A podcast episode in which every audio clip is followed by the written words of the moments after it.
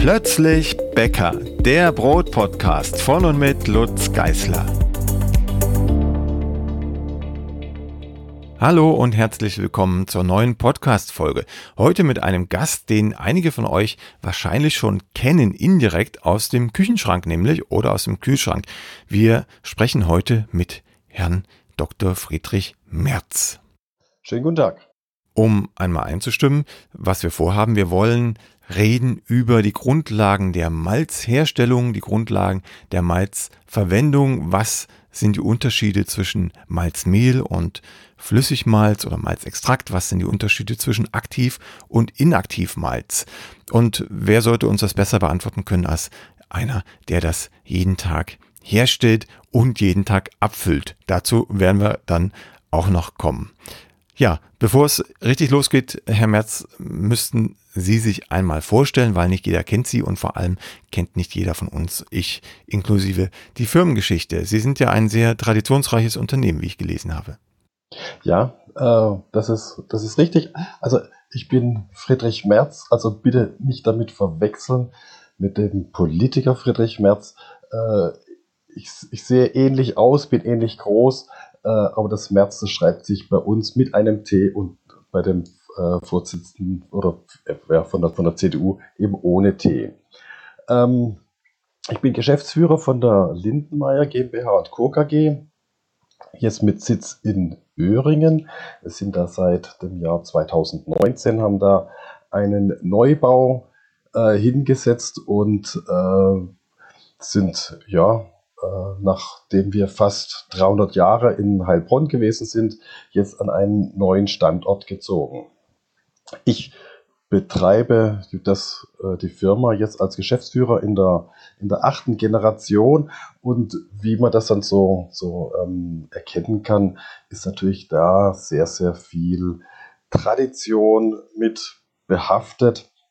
Und das ist für mich eigentlich das, das Spannende und Interessante, auf einer Seite die Tradition irgendwo fortzuführen, das aber gleichzeitig äh, zu kombinieren mit ja auch Innovation und äh, einer Lebensmittelproduktion, Lebensmittelphilosophie, was dem heutigen Stand entspricht.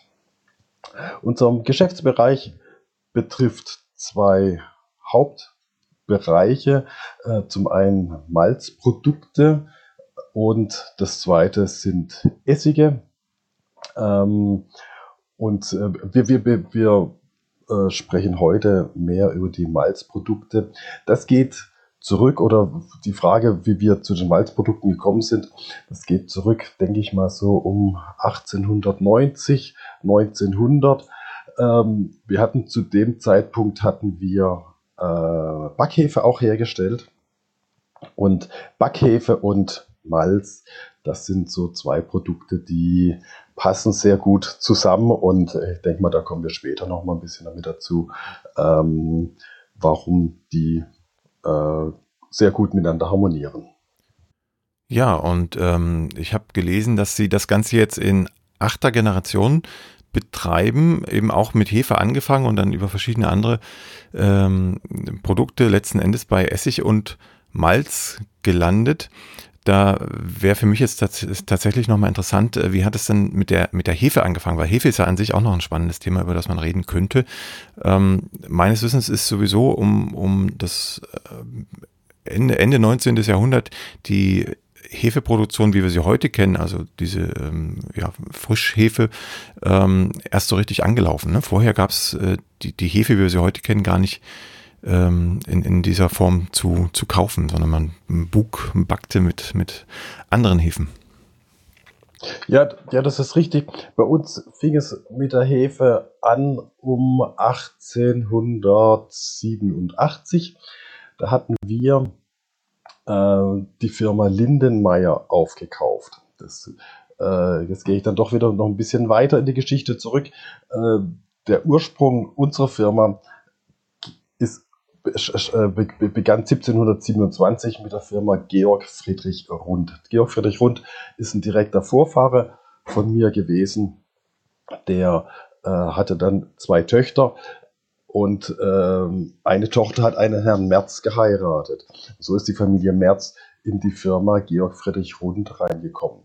Wir hatten damals, äh, wurden Farben hergestellt, die auf Blei äh, basiert haben und dafür wurde Essig benötigt. Und mit dem äh, Kauf von der Firma Lindenmeier, das war eine Essig-, Hefe- und Spiritusfabrik. Und äh, es ging, hauptsächlich ging es eigentlich um, um äh, damals um den Essig und äh, die Hefe war eben so ein, ein Beiprodukt. Und äh, wir fingen damals dann eben an, unter dem Namen Lindenmeier die Backhefe herzustellen. Und ähm, da zu dem damaligen Zeitpunkt die, die Backhefequalitäten nicht ganz so gut gewesen sind, konnte man diesen mithilfe von Malzprodukten auch wieder ähm, ja, verbessern. Und dass letztendlich die Triebleistung der Hefe äh, ja, unterstützt und gefördert wurde. Ja, ist im Grunde so eine Art Nahrung ne? für, die, für die Hefen. Ja, ähm, auf, auf, auf der einen Seite Nahrung, das ist, kommen wir dann zu dem, zu dem Malzextrakt. Der Malzextrakt, da ist ja Zucker drin. Mhm. Und wie das eben bei, ähm, also bei Hefen oder bei, bei, bei Lebewesen äh, so ist, was, was benötigt man äh, zum Leben? Leben? Man braucht eine Kohlenstoffquelle. Und ähm, die, die, ja, und da muss einfach auch der Kohlenstoff, der muss verfügbar sein. Und bei dem Malzextrakt ist das in Form von, von einem Malzzucker oder von Zucker und das ist für die Hefe verfügbar. Und dann kann die Hefe anfangen, diesen Malzzucker zu verarbeiten und dann äh, mit zu starten, zu, und dann die, die äh, zu treiben, dass der Gärprozess äh, beginnt. Ja, nun sind wir ja schon mitten, mitten im Thema. Vielleicht fangen wir nochmal ganz von vorne an. Malz äh, hat der ein oder andere sicherlich schon gehört. Äh, meine Hörer auf jeden Fall und äh, die, die gerade mit Backen anfangen, vielleicht auch, wenn sie äh, im Bierbereich schon unterwegs waren. Ähm, Malz ist ja erstmal, also wenn man jetzt viel Fernsehen geguckt hat oder viel, viel Radio gehört hat und nichts mit Brot oder Bier zu tun hatte, erstmal ein Begriff, da denkt man erstmal, oh, das ist bestimmt ein Zusatzstoff im, im Brot, das ähm, gehört da nicht rein, aber anders ist es, es ist äh, sicherlich eine Art Zusatzstoff, eine Art Backmittel, weil es das Gebäck verbessern kann, aber es ist ein, ein komplett natürlicher Rohstoff, ne? wird aus Getreide hergestellt. Ja, das, das, äh, das ist richtig. Äh, das Malz, von dem wir jetzt gerade sprechen, das wird aus einer Sommergerste hergestellt, Sommergerste oder Braugerste. Ähm, das aus dem Grund, weil diese Gerste einen relativ niedrigen Proteingehalt hat. Und um äh, das Malz herzustellen, ähm, das ist ein relativ aufwendiger Prozess. Man beginnt äh, die, oder was man machen möchte, man möchte die, äh, das Gerstenkorn zum Keimen bringen. Und dieser Prozess, das ist eigentlich sehr, sehr interessant, was da äh, vonstatten geht. Ähm, der, äh, der man hat der, das Getreidekorn, das besteht zum einen aus einem Mehlkörper und einem ganz, ganz kleinen Keimling. Dieser Keimling braucht etwas, äh, braucht Nährstoffe, braucht was zum, zum Leben, was in den äh, Mehlkörper vorhanden ist. Aber das ist so für den Keimling nicht verfügbar. Das heißt, dieses, äh, dieser Mehlkörper muss erstmal äh, in eine verfügbare Kohlenstoffquelle umgewandelt werden und das erfolgt mit Hilfe von Enzymen. Das sind dann Alpha- und Beta-Amylasen, die in dem Keimling mit vorhanden sind. Und bei dem Keimprozess wird dann äh, das Getreidekorn, der Mehlkörper, mithilfe dieser Enzyme umgewandelt zu einem Zucker. In dem Fall ist es hauptsächlich der Malzzucker. Das sind sicherlich auch noch verschiedene andere äh, Zucker dabei, die, die, die entstehen. Und äh, wenn dieser Prozess vollendet ist, das heißt also, dass der Mehlkörper äh, in, ein, in Zucker umgewandelt worden ist, dann wird dieser Keimprozess beendet mit Hilfe von Temperatur. Wird einfach die Temperatur hochgefahren. In diesen, äh, das sind so ganz, ganz große Keimkästen. Und äh, der Keimvorgang ist beendet. Es bildet sich ein ganz kleiner äh, Keimling, der wird dann abgemacht äh, und wird ja dann normalerweise für die äh, ja, Futtermittelindustrie dann verwendet, weil das auch relativ eiweißreich ist. Und äh, man hat dann einen Mehlkörper, ein, ein, ehemals Mehlkörper oder Getreidekorn, was man mit dem Fingernagel ganz leicht durchbrechen kann. Und wenn man dann drauf beißt, ist das äh, richtig süßlich. Und so ist aus diesem ähm, aus der Gerste eine Malzgerste geworden. Und das äh, geht ja aber äh, nicht nur mit Gerste, es geht, ginge auch, ich setze mal einen Konjunktiv, äh, ginge auch mit anderen Getreiden, mit, mit Weizen, mit Roggen. Aber soweit ich weiß, äh, liegt das nicht nur an dem, an dem höheren Eiweißgehalt, der da eine Rolle spielt, wenn man das mit anderen Getreiden machen würde, sondern äh, die Enzym, der Enzymgehalt ähm, ist, ist bei Gerste auch in aller Regel ein bisschen höher als bei den anderen Getreiden. Ne? Ja, äh, das ist äh, also Enzymgehalt. Also das kriegt man bei auch würde man auch bei anderen ähm, Getreiden wird man das sicherlich auch äh, ganz gut äh, hinbekommen. Die, die Gerste hat, hat den Vorteil, also es ist der gleiche Prozess wie beim, beim Brauen. Mhm. Also das, das ist der, der, der gleiche Start. Und äh, die Gerste hat den Vorteil beim, bei, dem, bei dem weiteren Prozess, wenn ähm, das dann fürs Brauen verwendet wird, dass die äh, fürs Brauen oder nachher für die Malzextraktherstellung, dass da eine Spelze mit dran ist. Und diese Spelze, äh, die ist technologisch dann ganz praktisch, weil die nachher als eine Art Filtermedium verwendet wird. Dazu ist wichtig zu wissen, wenn man äh, Malzextrakt herstellt, das ist der, der Ausgangsrohstoff, ist natürlich das Gerstenmalz. Und das wird in einem ersten Schritt geschrotet, das, also das, das ganze äh, Malzkorn, und dann wird heißes Wasser dazugegeben. Und dann entsteht ein Malzsud. Was passiert? Es werden einfach die wasserlöslichen Inhaltsstoffe werden aus dem ähm, Malzkorn herausgelöst.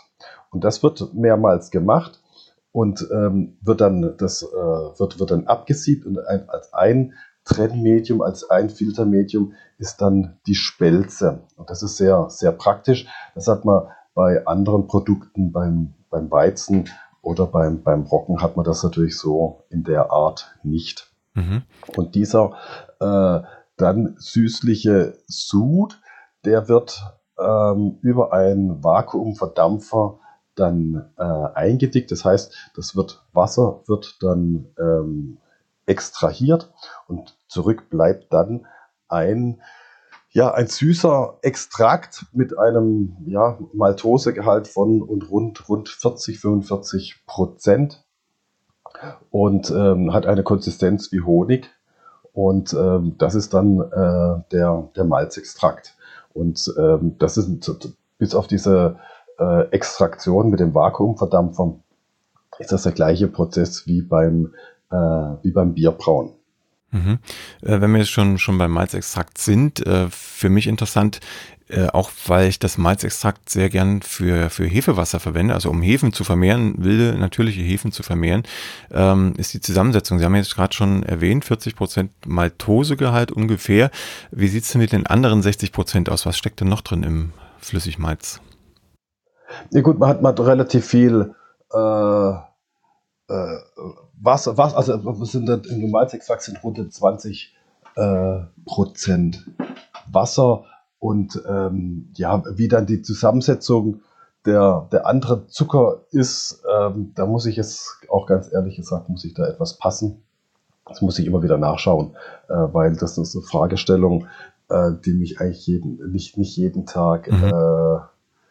Äh, beschäftigt. Aber, aber Maltose ist im Grunde das dominante, der, der dominante Zucker. Ja, genau, genau. Ja. Die Maltose ist ja dann auch der Zucker, den die Hefe braucht für ihren Stoffwechsel und äh, den sie dann weiter, weiter verarbeiten kann. Also äh, meines Wissens ähm, nützt der Hefe ein anderer Zucker nicht so viel, weil sie dann ihren Stoffwechsel erstmal umstellen muss. Maltose ist dann sozusagen der direkte Weg zur Hefe. Ja, genau, genau. Also die, die Hefe ist, ist, ist in der Lage, die, diese Maltose ähm, zu, zu, zu verarbeiten und zu verstoffwechseln, um dann die, ähm, ja, um, um dann den, den, den Gärprozess zu beginnen. Weil wenn man äh, die Hefe nur einfach so in den, äh, in, ins, ins Mehl mit reingibt, dann dauert das einfach etwas, bis die Hefe richtig starten kann. Es wird, ansonsten gibt man einfach noch vielleicht noch ein Löffelchen Zucker mit dazu. Sicherlich auch äh, eine, eine Möglichkeit, aber es ist ein ähm, mit, dem, mit, dem, mit der Maltose ist das so ein, äh, mit dem Malzzucker, eine sehr traditionelle Art und Weise, da die, die Hefe äh, den, den, ersten Start zu geben. Mhm. Wie sieht es denn dann im Unterschied zum Malzmehl aus? Wir haben jetzt gerade gesagt, dass, äh, also vielleicht fasse ich es nochmal zusammen, man lässt das Getreide ankeimen, bis der Mehlkörper mehr oder weniger in, in sagen wir allgemein, bis der Mehlkörper abgebaut ist in verschiedene Stoffe, aber unter anderem eben auch in Zuckerstoffe. Und ähm, dann wird das Ganze getrocknet, gedarrt. Ähm, zu den anderen Phasen können wir dann vielleicht später noch was erzählen, also wenn man die Temperatur noch weiter hochschraubt. Ähm, wenn dieses getrocknete, gekeimte Korn dann äh, geschrotet oder aufgemahlen wird, entsteht ja erstmal Malzschrot bzw. Malzmehl und dann hatten Sie ja gerade gesagt, wenn man das dann in Verbindung mit heißem Wasser bringt, dann äh, wird über verschiedene Stufen dann Malzextrakt draus. Ähm, können Sie was dazu sagen, wie der stoffliche Unterschied zwischen Malzmehl und Malzextrakt ist? Äh, in dem einen ist ja äh, das drin, was in dem anderen im Grunde rausgezogen ist. Wie, wie sieht es da aus? Was, was haben wir da im Malzmehl mehr drin als im, im Malzextrakt? Also, das ist eine, eine Fragestellung, die äh, immer wieder äh, aufkommt. Das ist äh, also sehr, sehr wichtig. Bei dem Malzmehl ähm, hat man ja als Ausgangsstoff wieder das, äh, das Malzkorn, was dann einfach fein vermahlen wird. Und das Besondere jetzt bei dem Malzmehl ist, dass das Enzym aktiv ist. Also ist immer diese Frage, ist, welches Produkt ist enzymaktiv und welches Produkt ist enzyminaktiv. Bei dem Malzmehl, das ist enzymaktiv. Das sind also diese Alpha- und Beta-Amylasen, die beim Keimvorgang entstanden sind, die sich gebildet haben durch den Keimling. Ähm, die sind in dem Mehl weiter vorhanden. Und das kann man sich dann in einem weiteren Prozess, wenn man das Malzmehl zum Backen verwendet, äh, zunutze machen und äh, das äh, verwenden. Da kommen wir sicherlich später einfach nochmal drauf. Hm, ja. Bei dem Malzextrakt dagegen äh, sind die Enzyme nicht mehr vorhanden. Das hängt einfach damit zusammen, dass durch die Herauslösung von den Malzzuckern zum einen mit heißem Wasser ähm, und dann durch das, durch die, durch, durch das Vakuumverdampfen äh, und ein, den Eindickprozess, dass da die Enzyme kaputt gehen. Die halten diese hohen Temperaturen nicht aus. Und so hat man ähm, zwei Malzprodukte, einmal das Malzmehl, das Enzym aktiv ist, und einmal den Malzextrakt, der ist Enzym inaktiv. Da muss ich gleich mal noch äh, reingrätschen. Jetzt habe ich ähm, auch von anderen Herstellern im, im konventionellen Bereich, wir müssen ja noch dazu sagen, die Malze, die Sie äh, zumindest im Bioladen stehen haben, sind zwangsläufig äh, in Bioqualität, Demeter-Qualität, da können wir vielleicht auch mal drüber reden. Ähm, aber ähm, es gibt nun auch äh, einerseits Malzmehle, die inaktiv sind. Äh, da, da hatte ich vorhin schon ganz kurz darauf hingedeutet, wenn man das äh, Korn sozusagen noch weiter erhitzt, dann entstehen so Röstmalze, da würde ich gerne noch drüber reden nachher. Aber äh, ich habe jetzt eben auch schon den Fall gehabt, dass aktive Malzextrakte angeboten werden. Wie funktioniert denn das dann? Wenn, sind dann die Temperaturen nicht ganz so hoch, dass, dass äh, zumindest ein Teil der Enzyme erhalten bleibt? Oder ist das äh, äh, sozusagen ein, äh, ein, eine Angabe, die gar nicht stimmen kann? Äh, technologisch ist das durchaus möglich, ähm, Malzextrakte herzustellen, die enzymaktiv sind. Ähm, das muss dann durch deutlich niedrige Temperaturen ähm, äh, ist, ist der ganze Herstellungsprozess dann äh, behaftet.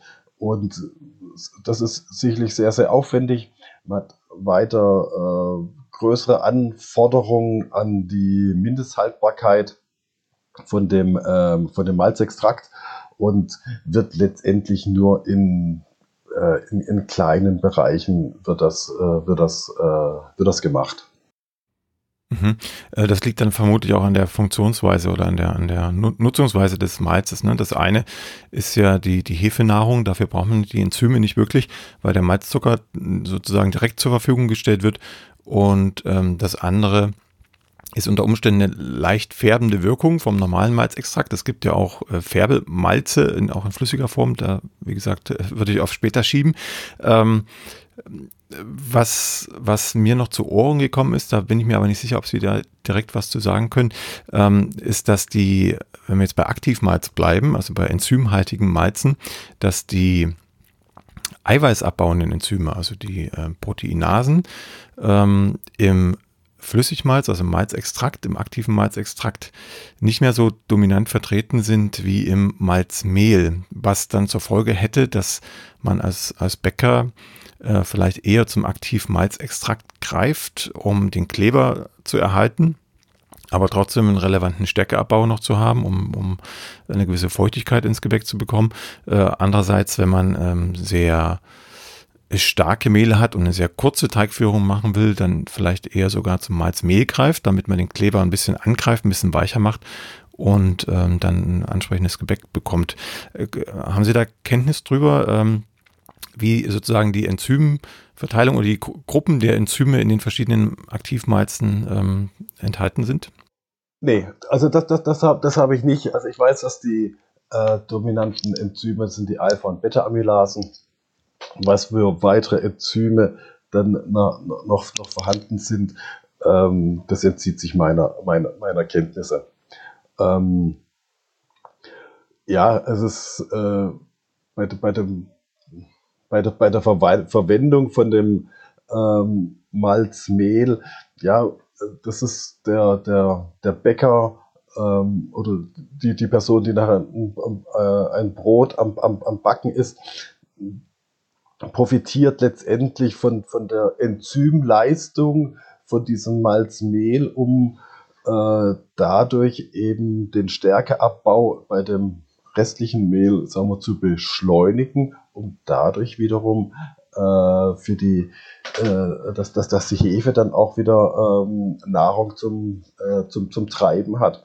Also es sind, äh, man kann mit beiden Produkten, ob jetzt Malzmehl oder Malzextrakt, ähm, wunderbar äh, backen, um dann einfach auch schöne äh, Ergebnisse damit zu erzielen. Was heutzutage teilweise auch noch gemacht wird ähm, im, sagen wir jetzt, im großtechnischen Bereich, das sind sicherlich nicht die äh, Malzmehle oder Malzprodukte jetzt im, im, im Demeter-Bereich, sicherlich nicht unbedingt da im, im, Vordergrund zu sehen, aber wenn man einfach mal die äh, Großindustrie sieht, um äh, Mehle zu standardisieren, um da, äh, sagen wir, auch da die Fallzahlen relativ äh, gleichmäßig zu haben. Das geht natürlich um äh, Brotfabriken, die natürlich da sehr hohe Anforderungen haben. Das kann man ohne weiteres auch mit Malzmehlen machen, um dann eben äh, Mehle zu, ja, wie ich schon gesagt habe, zu, zu standardisieren. Aber das nur als kleiner Einwand äh, neben, nebenbei. Ja, dann, dann äh, ergänzt sich das gleich noch, äh, weil Fallzahl nicht für, für jeden ein Begriff ist. Fallzahl ist im Grunde äh, ein, ein Maß für die Enzymaktivität, für die Enzymstärke im, im Mehl. Also wenn die Fallzahl klein ist, dann ist das Mehl sehr enzymstark. Wenn sie hoch ist, dann ist es eher enzymschwach. Und mit einem aktiven Malzmehl, wo ja wirklich konzentriert Enzyme enthalten sind, kann man sozusagen gegensteuern. Also wenn die Fallzahl zu hoch ist, also zu wenig Enzyme im Mehl sind, um ein entsprechendes Backergebnis zu bekommen, dann steuert man im besten Falle jedenfalls mit Malzmehl nach, also mit einem natürlichen Produkt. Man kann natürlich auch mit ähm, synthetisch hergestellten Enzymen dann nachsteuern, was, was auch gemacht wird. Aber vor allem im Biobereich äh, nutzt man Malzmehle, um, um Mehlqualitäten ähm, aufzubessern oder zu, zu homogenisieren, damit beim Bäcker dann äh, mehr oder weniger das gleiche Ergebnis rauskommt, auch wenn die Ernte mal anders war als äh, im Vorjahr. Ja, und jetzt gleich in diesem, ich glaube, das passt jetzt ganz gut äh, mit rein bezüglich, bezüglich dieser Enzymaktivität. Ähm, ich habe das auch schon hin und wieder gehabt, dass ein äh, Kunde angerufen hat und hat gemeint, naja, hat mein äh, das Demeter Malzmehl äh, im Einsatz gehabt und äh, das Ergebnis ist eine Katastrophe gewesen, weil der Teig äh, hat nicht getrieben und war alles, äh, war alles schlecht. Und dann, wenn man dann einfach mal nachfragt, ja, mit was für einem Mehl gearbeitet worden ist, ja, das war hauptsächlich Roggen. Mhm. da muss man eben aufpassen. Roggen und Malzmehl, ähm, das verträgt sich äh, nur sehr schlecht, weil der Roggen schon von vornherein eine sehr hohe Enzymausstattung hat. Und wenn man dann noch Malzmehl dazu gibt, dann wird das zu viel des Guten und äh, man hat dadurch einen, in dem Fall einen negativen Effekt. Ähm, auch da einfach nochmal der, der Hinweis, dass man Malzmehle vornehmlich für Weizen- und Dinkel betonte Teige einsetzen sollte. Ja, da komme ich jetzt gleich nochmal mit der Ausnahme von der Regel. Das betrifft selten die Hobbybäcker, eher die professionellen Bäcker im, im Roggenbereich. Die Enzymaktivität im Roggen hat ja über die letzten Jahre äh, ähm, witterungsbedingt, aber auch äh, züchterisch bedingt äh, schon nachgelassen im Vergleich zu, weiß ich nicht, äh, vor 50, 60 Jahren. Ähm, so dass es also Fälle gibt, das sind wie gesagt Ausnahmen, aber es gibt Fälle, da muss, muss der Bäcker ab und zu auch mit, mit Aktivmalz sozusagen nachhelfen, weil die, die Enzymaktivität vom eigentlichen Roggenmehl gar nicht mehr ausreicht, um ein, ein saftiges Roggenbrot oder Roggenmischbrot zu backen. Das ist die Ausnahme. Wenn man im Biobereich kauft, äh, auch viel mit Vollkornmehl arbeitet, dann ist das ganz selten, dass das mal äh, passiert, dass ein Roggenbrot zu trocken wird, einfach durch die Enzymatik des Mehls, weil im Vollkornmehl sowieso mehr Enzyme drin stecken, weil die Enzyme sich äh, im Schalenbereich aufhalten sozusagen und äh, man einfach mehr Schale hat im Vollkorn oder die gesamte Schale im Vollkornmehl hat. Ähm, aber wenn ich mit einem sehr hellen konventionellen Mehl backe, also aus einer konventionellen Sorte auch noch, dann kann es durchaus sein, dass es recht enzymschwach ist. Und wer da mal äh, das Ganze beobachtet, ob das Roggenbrot vielleicht im letzten Jahr trockener war als in diesem oder andersrum, der kann dann schon äh, ein bisschen gegensteuern mit Aktivmalz. Aber generell sage ich immer, ähm, erstmal Hände weg von Aktivmalz, insbesondere wenn man mit Rezepten backt, die eine lange Teigführung haben, also mit Vorteig, die zwei, drei Tage im Kühlschrank liegen. Da kann es sein, dass das Aktivmalz auch zu, zu negativen Erscheinungen führt, also zum Beispiel zu zu feuchtem Brot, zu glitschigem Brot wenn man ähm, eher kurz geführte Teige hat oder Teige, wo ein kleiner Vorteig dabei ist, wo man aber merkt, beim Brötchen zum Beispiel, da ging noch ein bisschen mehr Volumen oder da geht noch ein bisschen mehr Feuchtigkeit in der Krume, da kann es helfen, ähm, Aktivmalz zu verwenden. Ich würde da erstmal mit einem halben Prozent anfangen, wenn es eben langgeführte Rezepte sind äh, und, und sich dann langsam steigern, bis man das richtige Maß an Feuchtigkeit und, und Krustenfarbe und Volumen gefunden hat. Ja, kann, kann, in dem Fall grätsche ich auch ganz kurz rein. Da kann, kann ich sie nur, äh, kann ich nur bestätigen. Und äh, ich denke mal auch, äh, dadurch, dass man beim, beim Backen immer wieder mit unterschiedlichen Mehlqualitäten äh, zu tun hat, äh, dann ist es eben auch das, das Spannende, sich immer wieder äh, ranzutasten, um Sachen auszuprobieren. Okay, wie wirken äh, die, die Malze auf, äh, auf das Gebäck. Und äh, das eine Mal äh, ist ein halbes Prozent ausreichend, das nächste Mal, ähm, also bei, bei der nächsten Charge Mehl, äh, die man hat, äh, muss man vielleicht etwas mehr nehmen. Also da hat, muss man einfach auch sehen, man hat mit Naturprodukten zu tun. Und äh, das ist anders als bei, ja, bei einem Auto, wo eigentlich fast alles zusammen irgendwo standardisiert ist da ist Leben mit dabei und ähm, da sind eben auch Veränderungen mit dabei. Und äh, jedes Malzmehl ist anders, äh, jedes, äh, ja, äh, jedes Mehl, was man äh, sich kauft, ist, ist, ist wieder anders. Und äh, so hat man eigentlich mit einem ja, mit einer Vielfalt zu tun, was das eigentlich auch, auch, auch spannend macht, wenn man da ganz bewusst ähm, dabei ist, irgendwelche Lebensmittel herzustellen. Mhm. So, jetzt haben wir das, äh, das was die, die Bäcker oder die Hobbybäcker am, am meisten betrifft, geklärt, also Malz, Mehl und äh, Malzextrakt. Im Groben, ähm, jetzt hatte ich schon gesagt, möchten wir auf jeden Fall nochmal auf die etwas dunkleren Malze eingehen, also im, im Mehlbereich vor allem. Ähm, wenn man das Getreidekorn ein bisschen stärker erhitzt äh, nach dem Keimprozess, dann entstehen ja sogenannte Röstmalze oder auch äh, die Vorstufe vielleicht Aromamalz kann man es nennen, äh, die man dann eher, also nicht, nicht, nicht als Hefenahrung verwendet, sondern eher um das Brot ein bisschen in eine ähm, röstigere, geschmackliche Richtung zu drücken. Sowas haben sie auch im, im Programm, in der, in der Produktpalette. Ich glaube, das heißt sogar Röst, Röstmalz und, und Aromamalz, aber vielleicht sagen Sie da einfach noch ein paar Worte zu. Ja, ja. Also auch das ist ein, ein ganz spannender Herstellungsprozess, äh, die Herstellung von Röstmalzen. Wir haben da ein, ein Demeter Röstmalz äh, auch im Produktportfolio, wobei ich jetzt äh, ganz ehrlich äh, sagen muss, ähm, ähm, es wird nicht so in dem Maße nachgefragt wie den, äh, der Malzextrakt oder das äh, enzymaktive Malzmehl. Aber äh, unabhängig davon, bei, dem, äh, bei der Herstellung von den Röstmalzen ähm, wird folgendermaßen vorgegangen. Es sind, man hat, äh, es, ist, äh, sind Rösttrommeln vorhanden. Das kann man sich vorstellen wie in der Kaffeerösterei. Und dort wird das, das äh, Gerstenmalz äh, wird da reingegeben und dann bei höheren bei Temperaturen, ja von über 100 Grad, ähm, werden die dann geröstet. Und was passiert dann? Ähm, bei den hohen Temperaturen äh, entsteht, hat man eine, eine chemische Reaktion von dem Malzzucker und den Proteinen, eine Maillard-Reaktion. Und diese Maillard-Reaktion sorgt dafür, dass sich ganz besondere Röstaromen bilden. Und je nachdem, wie hoch man die Temperatur fährt, wie lange äh, man diesen Röstprozess, ähm, äh, wie lange dieser Röstprozess läuft, äh, so, um, umso unterschiedliche äh, Röstaromen bilden sich.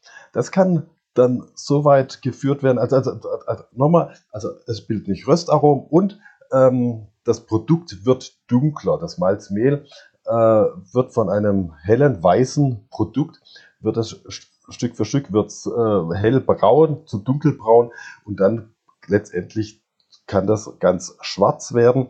Dann hat man ein, äh, ja, ein Röstmalz, was äh, eine Färbeleistung hat wie ein Zuckercouleur. Das ist dann, dann geht es dann äh, wirklich in, äh, in ein, äh, in ein, ein äh, in ein Färb Färbemittel, was sicherlich für den Hobbybäcker jetzt nicht unbedingt äh, äh relevant ist. Aber sagen wir, in der, in der Lebensmittelindustrie ist das insofern kann das interessant sein äh, als Alternative zu ähm, Färbemitteln, die eine E-Nummer haben, zum Beispiel Ammoniumsulfid Zuckercouleur E150D, äh, was für viele Produkte verwendet wird, um das eben dunkel zu machen. Da kann man ohne weiteres kann man da ein Röstmalz nehmen und wird dann einfach als deklariert als Röstmalz oder auch als Malzextrakt, um da die, die Färbeleistung äh, zu bekommen. Aber zurück zu den äh, nicht so stark ähm, gerösteten Produkten. Man kann da äh, ein sehr, sehr äh, starkes Röstaroma und äh, in dem Gebäck erreichen und dabei gleichzeitig das Produkt nur ein bisschen äh, dunkler hinbekommen. Hat aber dadurch, dass die Zucker verarbeitet worden sind, äh, ähm, keine Auswirkung mehr auf die Triebleistung der Hefe.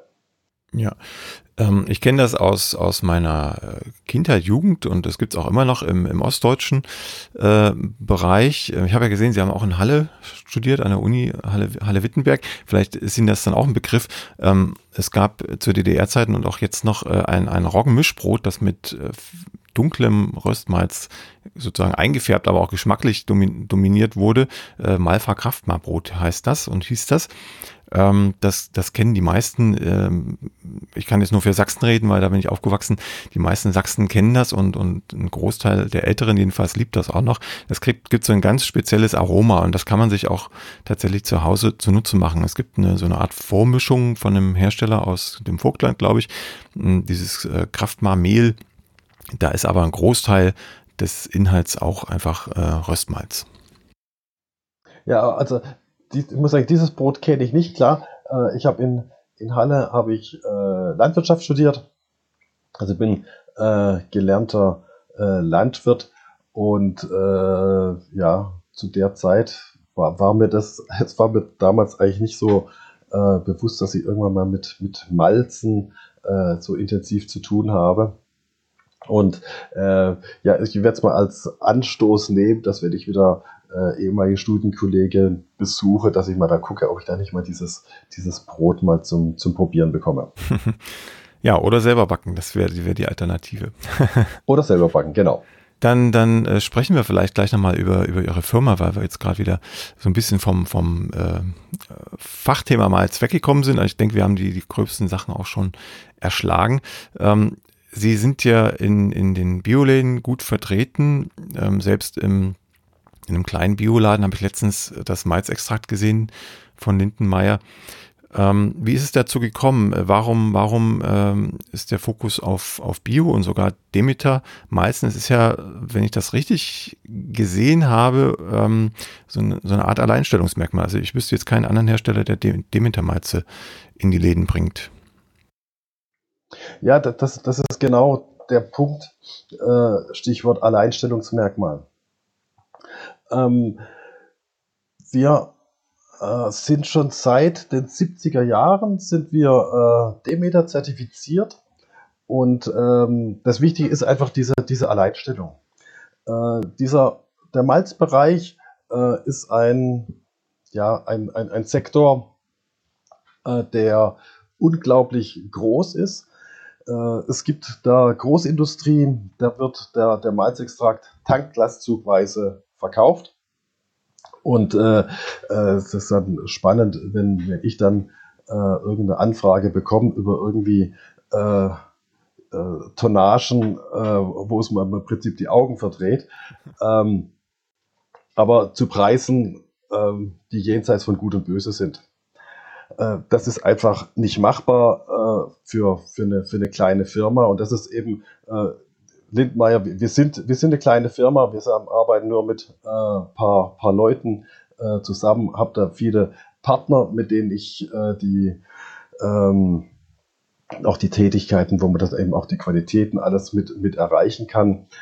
Äh, und das ist äh, wichtig heutzutage, okay, wo äh, hat man eben dieses Alleinstellungsmerkmal? Und das ist äh, bei den, bei den Demeter-Malzen äh, gegeben. Ob das jetzt hier den äh, Bereich ist, für die jetzt in den Bioläden oder im Bioreformwarenbereich, ähm, sind wir die einzigen, die das äh, Demeter Malzmehl oder Demeter Malzextrakt äh, anbieten. Es gibt auch noch Mitbewerber, aber die haben das dann nur in Bio-Qualität.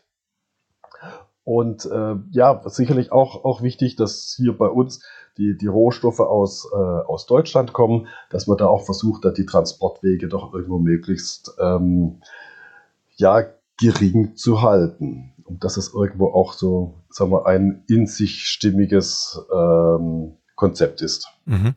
Und äh, wie, wie kann ich mir das dann vorstellen? Als, als kleine Firma haben Sie dann Landwirte, die die Gerste für Sie anbauen? Ähm, und, und wie wird das Malz dann hergestellt? Also ist das eine, eine Lohnarbeit quasi in, in einem Betrieb, der, der auch andere Malze herstellt oder haben Sie eigene, eigene äh, Maschinerien dafür? Nein, also das, das können wir selber gar nicht leisten. Ähm, ich bin da äh, in, äh, ich habe ich hab da einen Partner, äh, mit dem wir diese äh, Malze ähm, herstellen, jedenfalls herstellen lassen. Da sind wir äh, in einem ganz, ganz intensiven Austausch, äh, was hier die, die Produktion betrifft, wo ich mich äh, sehr intensiv mit, äh, mit einbringe, um dann eben auch wir, diese, äh, diese Wünsche, diese spezi speziellen Bereiche, was wir so gerade für, für, für mich eben sehr, sehr wichtig ist, um das dann eben auch realisieren zu können. Äh, da muss man auch, auch dazu wissen, dass die, die Anforderung heutzutage an die Herstellung von diesen äh, Produkten so hoch ist und ähm, äh, die, die Technologie sehr, sehr ähm, aufwendig. Das könnte man als kleine Firma, das kann man so gar nicht leisten. Und das Wichtige dabei ist, äh, Partner an der Hand zu haben, äh, die dann auch den, die entsprechende Zertifizierung haben, die natürlich auch in dem Fall äh, die Biozertifizierung haben, die, die, die, über die Technologie verfügen und die dann äh, das Produkt dann aber auch wieder zu einem Preis herstellen können, der dann auch auf dem Markt abbildbar ist. Weil wenn ich das alleine machen würde, ähm, dann wäre das mit Sicherheit irgendwo, das wäre so äh, nicht zu bewerkstelligen. Es gibt manche Sachen, zum Beispiel dieses Malzmehl, ähm, um das nachher in, in kleine Tütchen äh, abzupacken. Da arbeite ich auch wieder mit einer äh, kleinen äh, Getreidemühle zusammen. Äh, allein das ist auch schon mal äh, ein, äh, ein Aufwand. das habe ich bei dem, bei dem Neubau mitbekommen, als es um die Baugenehmigung ging. da wurde dann gefragt, ob ich auch Malzmehl abfüllen wollte vom Gewerbeaufsichtsamt. Da ging es um das Thema dann Explosionsschutz, mhm. weil das alles gar nicht so einfach ist, solche äh, Produkte dann entsprechend fach- und sachgerecht abzufüllen. Stichwort Mehlstaub, Explosion. Äh, was ich selber mache in äh, händischer Arbeit, äh, ist das Malz, den Malzextrakt in Gläsern abzufüllen. Äh, das ist äh, auch ja, aufwendiger Prozess. Also für, für, die, für die Kunden äh, jedes Glas Malzextrakt, was, was man hier auf dem, auf dem Markt äh, sieht. Das habe ich, glaube ich, schon mindestens drei, vier oder fünf Mal in der Hand gehabt. Ähm, äh. das, das ist wichtig zu wissen. Da, dann, dann arbeite ich künftig noch, noch aufmerksamer mit diesem Gläschen, weil ich habe ja, ich, genau, hohen genau. Verbrauch. Also, ja, ja ist, also auch da äh, ist eben so, so eine Sache. Ähm, ja, manchmal wünscht man sich dann, also wenn man so einen Tag an, dabei ist, Malzextrakt abzuführen, also auch hier hier noch irgendwas mehr automatisiert und dort noch was mehr automatisiert. Aber ähm, ja, da, dafür ist dann der, der Markt wiederum zu klein, um dann solche, solche großen Investitionen äh, zu tätigen.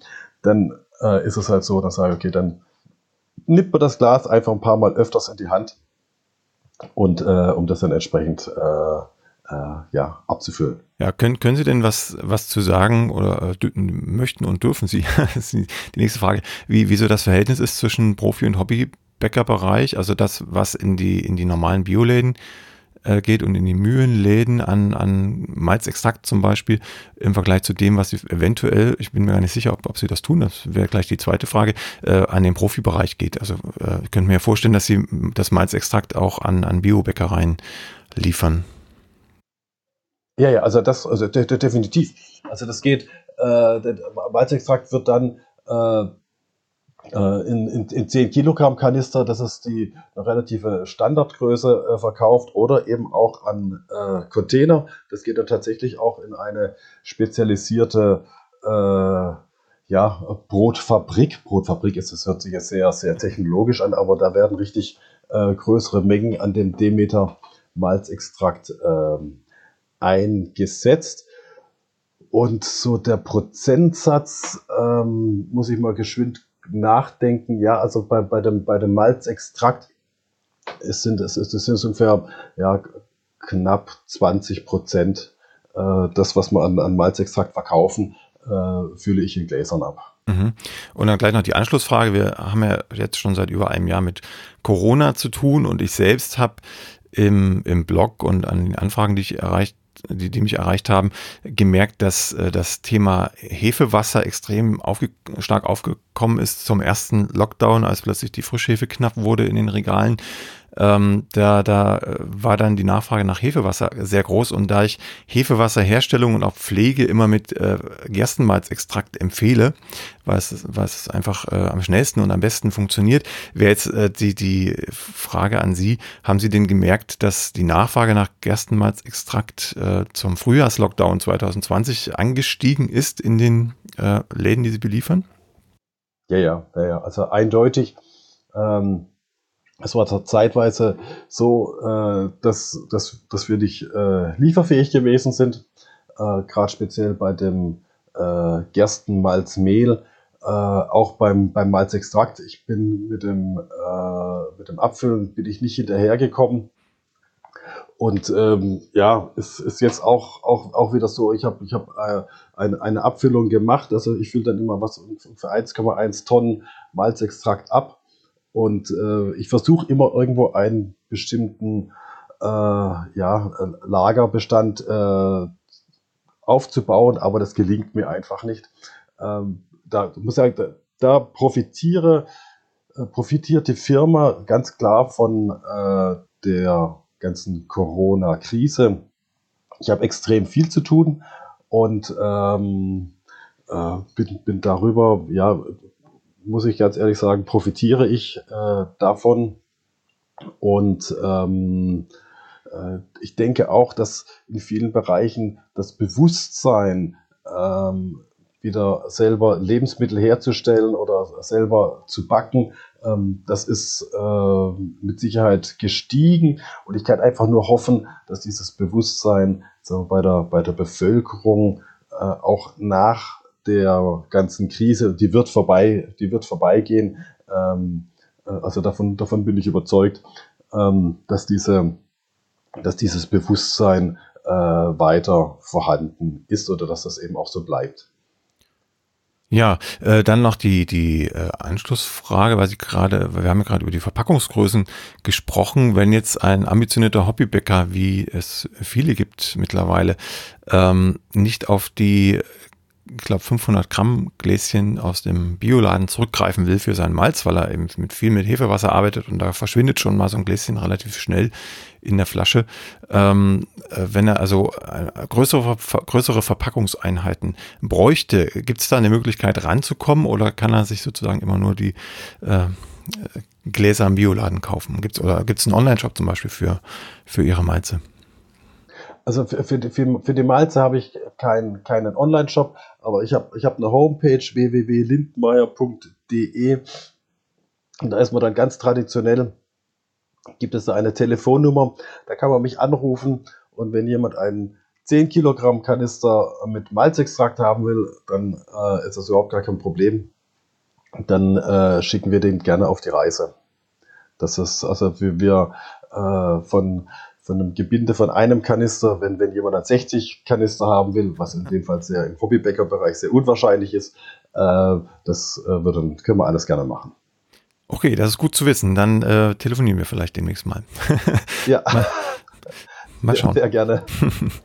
ich hatte jetzt gerade die Tage äh, mit einem Bäcker aus München zu tun gehabt, der von mir auch äh, Malzmehl und Malzextrakt bekommt der mich dann, da hat er dann genau die gleiche äh, Fragestellung wie Sie gehabt, Herr Geisler. Und zwar hat er gefragt, Herr Merz, können Sie mir mal ein bisschen nähere Informationen zu der Wirkungsweise von Malzprodukten äh, sagen, weil in der Literatur ist das so wenig zu finden. Und ich muss sagen, äh, die gleiche Schwierigkeit habe ich auch und äh, über, über viele Jahre und, äh, ja, und, und hier mal wieder was aufgeschnappt und dort wieder was aufgeschnappt äh, versucht man sich da so ein gewisses Fachwissen anzueignen, aber äh, so richtig tief äh, bearbeitet worden ist das meines Erachtens äh, ist es nicht. Ähm, also insofern, wenn man irgendwie wieder Informationen bekommt über die Wirkungsweise von diesen Malzprodukten, äh, ist immer sehr interessant und sehr, sehr spannend, da wieder was zu finden. Ja, dann halten wir die Augen und Ohren offen und ähm, ja, vielleicht hören wir uns in, in ein paar Monaten oder Jahren nochmal wieder. Vielleicht äh, erweitert sich ja die Malzpalette auch noch im Laufe der Zeit, je nachdem, was die professionellen Bäcker und die Hobbybäcker vielleicht nachfragen. Ich äh, bedanke mich jetzt erstmal ganz herzlich bei Ihnen, dass Sie sich die Zeit trotz der vielen Arbeit ähm, beim Malzabfüllen genommen haben und äh, wünsche Ihnen eine gute, malzreiche Zeit. Ja, vielen Dank. Eine gute Zeit. Dankeschön und auf bald. Die nächste Folge von Plötzlich Bäcker, dem Brot-Podcast, gibt es ganz bestimmt. Wenn du bis dahin meine Arbeit am Blog oder für diesen Podcast unterstützen möchtest, dann klicke dich auf plötzblog.de slash unterstützen. Vielen Dank.